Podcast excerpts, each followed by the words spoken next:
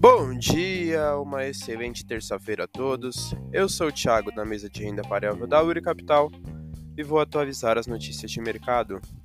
No mercado internacional, fechamento de ontem, o S&P 500 subiu 1,20%, o DXY caiu 0,42% e os Treasuries para dois anos tiveram alta de 1%. As bolsas internacionais fecharam em alta, com o mercado apostando em um Fed menos rígido e com a expectativa de um balanço forte de Apple. Indicadores internacionais para o dia de hoje, o CPI da União Europeia e o PIB da União Europeia saíram às 7 horas da manhã.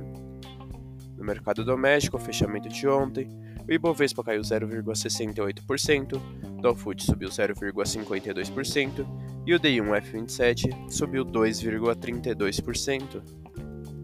A bolsa doméstica fechou em queda, ainda sentindo os impactos das falas do presidente Lula, que praticamente descartou a meta de zerar o déficit o que despertou um movimento de forte alta nos juros e no dólar e puxou empresas principalmente de varejo do setor bancário para baixo. No radar doméstico, manter atenção com os indicadores econômicos do mundo. Essas foram as notícias de hoje. Desejo a todos ótimos negócios.